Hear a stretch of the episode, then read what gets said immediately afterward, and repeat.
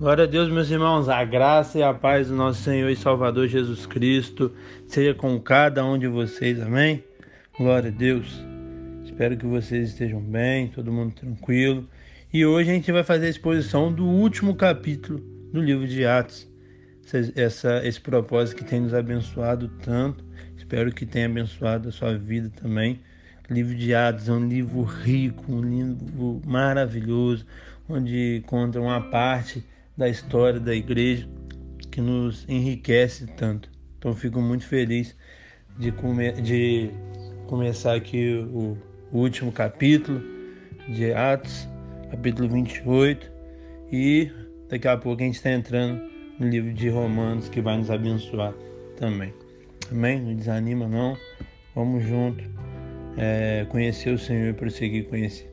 Amém? Então abra sua Bíblia para a gente acompanhar essa exposição. Glória a Deus. Então vamos lá. Capítulo 28 vai continuar o naufrágio, o naufrágio é, do barco que estava levando os prisioneiros, entre os prisioneiros Paulo para Roma. É, aconteceu a partir do versículo 27 do capítulo 27. E eles conseguiram chegar numa praia, né, numa ilha, e vai discorrer sobre isso. E o nome dessa ilha é a Ilha de Malta. Então eles chegaram lá na ilha de Malta, verso, verso 1 vai falar isso, e eles foram acolhidos é, muito bem.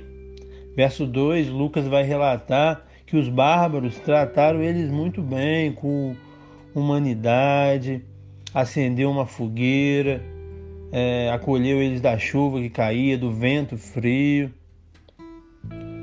Então eles foram é, acolhidos muito bem.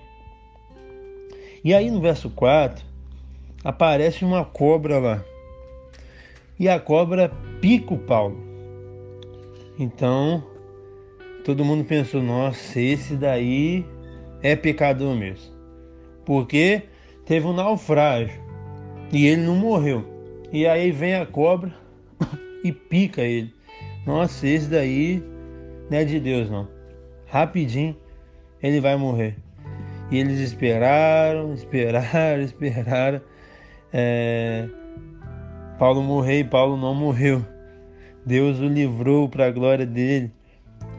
E então eles pensavam que Paulo era um endemoniado.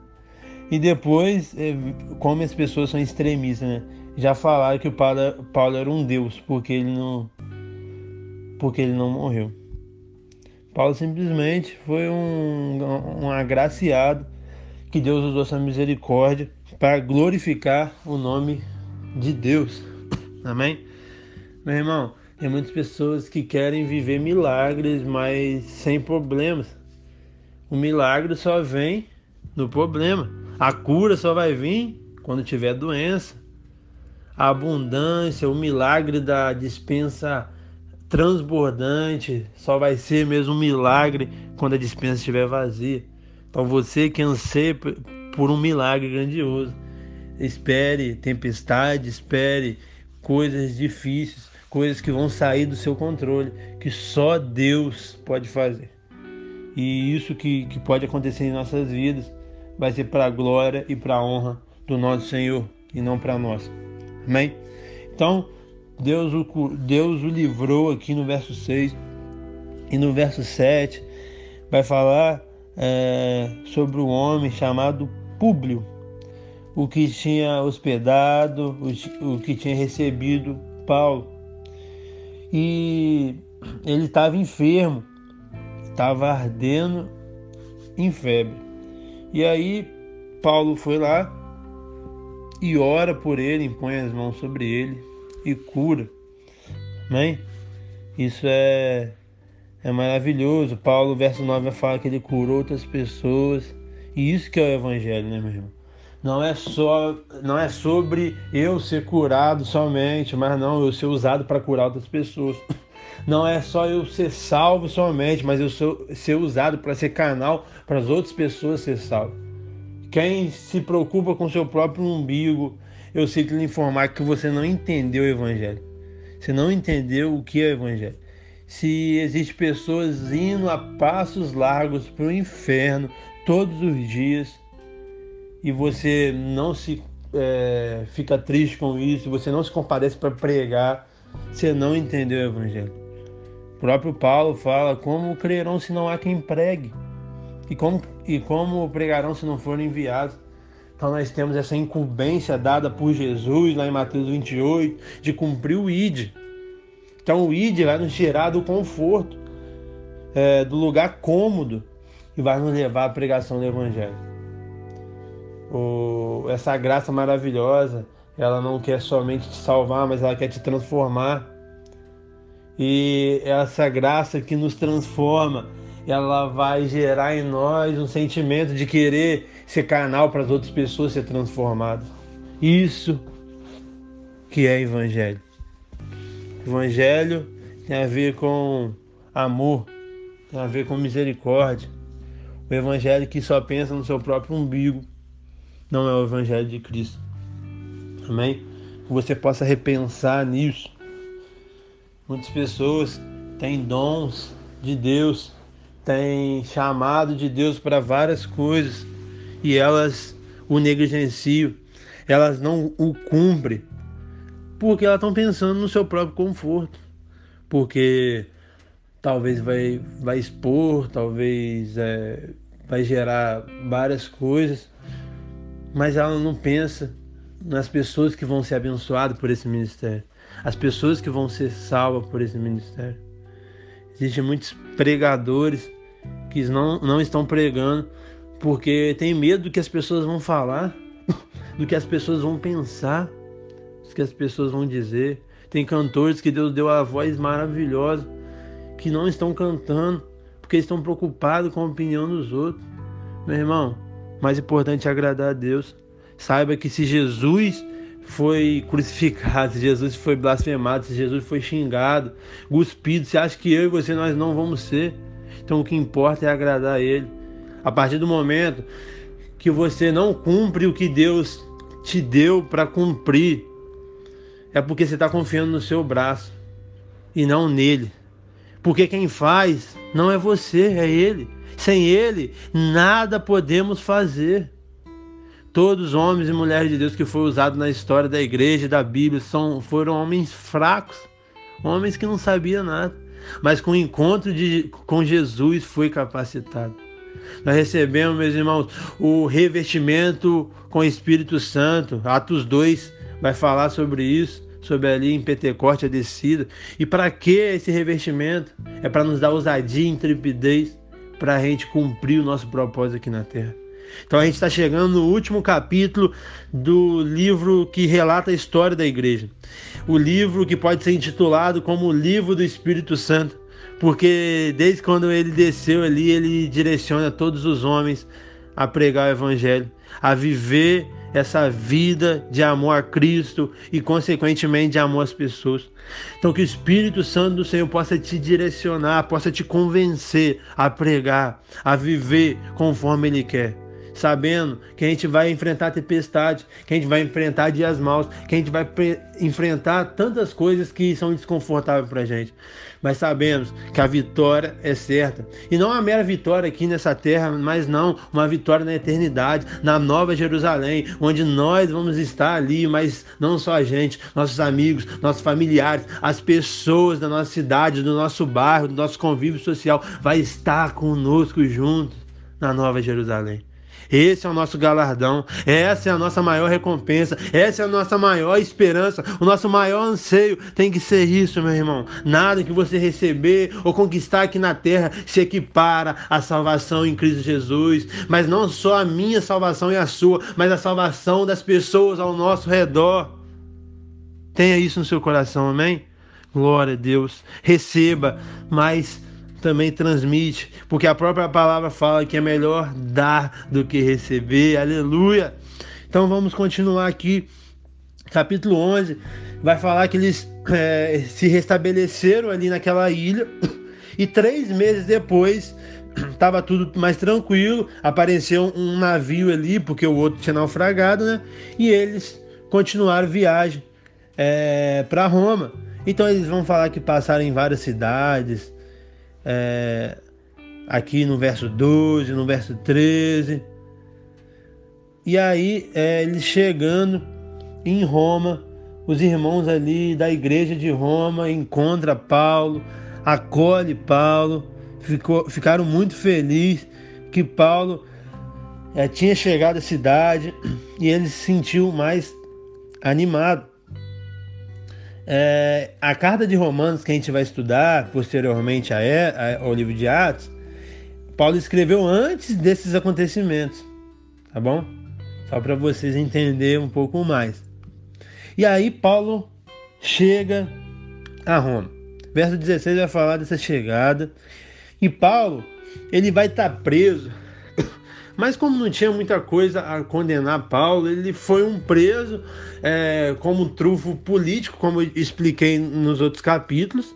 É, os imperadores queriam o Paulo como um trufo político para ganhar é, a confiança dos judeus da época, mas não queria matar Paulo porque Paulo não tinha feito nada demais. Então Paulo ficou em prisão domiciliar. Ele foi permitido isso. Isso não era muito comum, mas Paulo teve essa graça. Então ele tinha só um soldado que ficava com ele, não precisava de algema nem nada. A casa de Paulo era aberta. Ele recebeu muitas pessoas. Na carta a Timóteo você vai ver sobre isso. É, Paulo vai receber bastante pessoas, João Marcos, Timóteo, o próprio Lucas que relatou, é, que escreveu esse livro. Todo mundo ia, entrava, todas as pessoas entravam lá, lá na casa de Paulo. E aqui, nesse momento que ele ficou preso, ele ficou dois anos, ele escreveu muitas coisas que nós temos é, aqui no Novo, no Novo Testamento. Timóteo, Filipenses, várias cartas é, que nos abençoa tanto. Amém? Então, até na prisão injusta há um propósito, meu irmão. Não importa o que você está passando, o que você está vivendo, tem um propósito. Você não tem que perguntar por que eu estou vivendo isso. Você tem que perguntar para que eu estou vivendo isso. Porque você pode estar em qualquer lugar do mundo, pode ser o pior lugar do mundo na sua ótica. Dá para você glorificar a Deus aí. Dá para você aprender coisas valiosas aí. Tenha isso no seu coração. Paulo é, ele, ele presenciou algo com Silas na prisão, quem lembra? Onde ele, lá em Atos 16, ele louvou o Senhor mesmo amarrado, os seus pés, suas mãos e as cadeias caiu. Então, no, no, no, pior cenário possível, ele conseguiu glorificar a Deus e conseguiu aprender perante Deus e conseguiu abençoar uma família toda que foi salva. Então, meu irmão, ele ficou preso e escreveu: Não sei o que você está passando, mas você pode glorificar a Deus nesse acontecimento. Você pode aprender no que você está passando. Então, não abaixe a cabeça e se levante e vamos prosseguir para o alvo, que é Jesus, aleluia. E Paulo, meu irmão, ele amava pregar o evangelho. Então, ele no capítulo, no versículo 17, ele convocou todos os judeus e queria falar com eles porque ele estava sendo preso. Então ele começa a falar é, no verso 17 que varões, irmãos, nada havendo feito contra o povo ou contra os costumes paternos, contudo vim preso desde Jerusalém, entregue nas mãos dos romanos. Aí ele fala que ele foi interrogado, mas não, não houve crime nenhum, mas os judeus estavam me opondo muito, então eu fiquei com medo, eu apelei a César, senão eu ia morrer. Mas eu, eu chamei vocês aqui porque eu quero esclarecer isso para vocês. Eu tô, eu tô preso por causa da esperança de Israel, que é o Messias, que é Jesus, que já veio e ressuscitou, e vocês não acreditam. E aí no verso 21 eles vão falar, ó, Paulo, eu não recebi nenhuma carta de recomendação, porque era um costume quando alguém ia pregar, um pregador de fora chegava com uma carta. Então eu não recebi nenhuma carta de recomendação para receber você, para ouvir você. Mas, entretanto, todavia, se é gente boa, eu vou querer ouvir você. Verso 22 vai falar sobre isso. Que eles gostariam de ouvir o que Paulo pensava. Ele já tinha ouvido sobre essa seita, né, que era a seita do, do Nazareno, de Jesus, do caminho. E aqui ela é impugnada, ninguém quer saber dela, nós descartamos. Mas como você é judeu também, a gente vai te ouvir, tá bom? E aí no verso 23, Paulo começa a pregar. verso 23 vai falar que marcou um dia, e aí grande número de pessoas lá na residência de Paulo, Paulo já fez uma montou uma igreja E eles ficaram de manhã até a tarde ouvindo a exposição do apóstolo Paulo. E aí algumas pessoas se renderam a Jesus, porque Paulo pregou a Bíblia, né, meu irmão? Você viu aqui a pregação de Pedro, de Estevão, de Paulo, era uma, uma pregação bíblica que levava as pessoas a arrependimentos. Então ele falou de Moisés, falou dos profetas, e alguns se renderam, mas outros continuaram incrédulos. E mediante isso, Paulo falou, é, cheio do Espírito Santo, sobre uma profecia de Isaías, é, que falava sobre essas pessoas, que eu ouvia, não ia entender, o coração ia ficar endurecido. E mediante isso, Paulo falou que essa salvação foi enviada também aos gentios. E eles ouviram e receberam, aleluia. Então ele falou essas coisas e muitos judeus é, partiram em grande contendas. E aqui para a gente finalizar, verso 30 e 31, vai falar que Paulo ficou preso por dois anos em sua própria casa que alugava, onde recebia todos, como eu adiantei já para vocês, pregando o reino de Deus com toda intrepidez, sem impedimento algum, ensinava as coisas referentes ao Senhor Jesus Cristo. É... Quando Lucas escreveu isso, Paulo estava preso. Paulo não, ter, não tinha sido morto ainda. Por quê? Eu creio que essa informação não ia fugir desse livro. Se tivesse, é, se fosse Paulo tivesse morrido e Lucas escreveu depois, eu creio que Lucas relataria sem problema nenhum. Mas se ele não relatou, eu creio que ele não tinha morrido ainda quando Lucas é, escreveu esse livro. Amém? Então, esse foi o livro de Atos. Um livro inspirador, um livro que nos ensina o que é ser igreja, a igreja que a gente tem que viver hoje. Lembrando que o livro de Atos relata 32 anos de história. Então, e tudo que, que eles viveram não significa que você vai viver de segunda, terça, quarta, quinta, todos os milagres e prodígios. Não, tem dias maus, tem dias difíceis, tem dias que não estão relatados aqui mas a igreja pode viver essa altura, em comunhão, no partir do pão, é, vivendo os milagres, as, as, as maravilhas e principalmente, meu irmão, sendo guiado pelo Espírito Santo. O Espírito Santo veio, desceu e habita naquele que nasceu de novo para nos revertir e para nos direcionar para o alvo, para nos direcionar para o ID, para nos direcionar à santificação, para nos direcionar para a gente glorificar a Deus com a nossa vida. Que essa exposição do livro de Atos possa, possa ter te abençoado muito.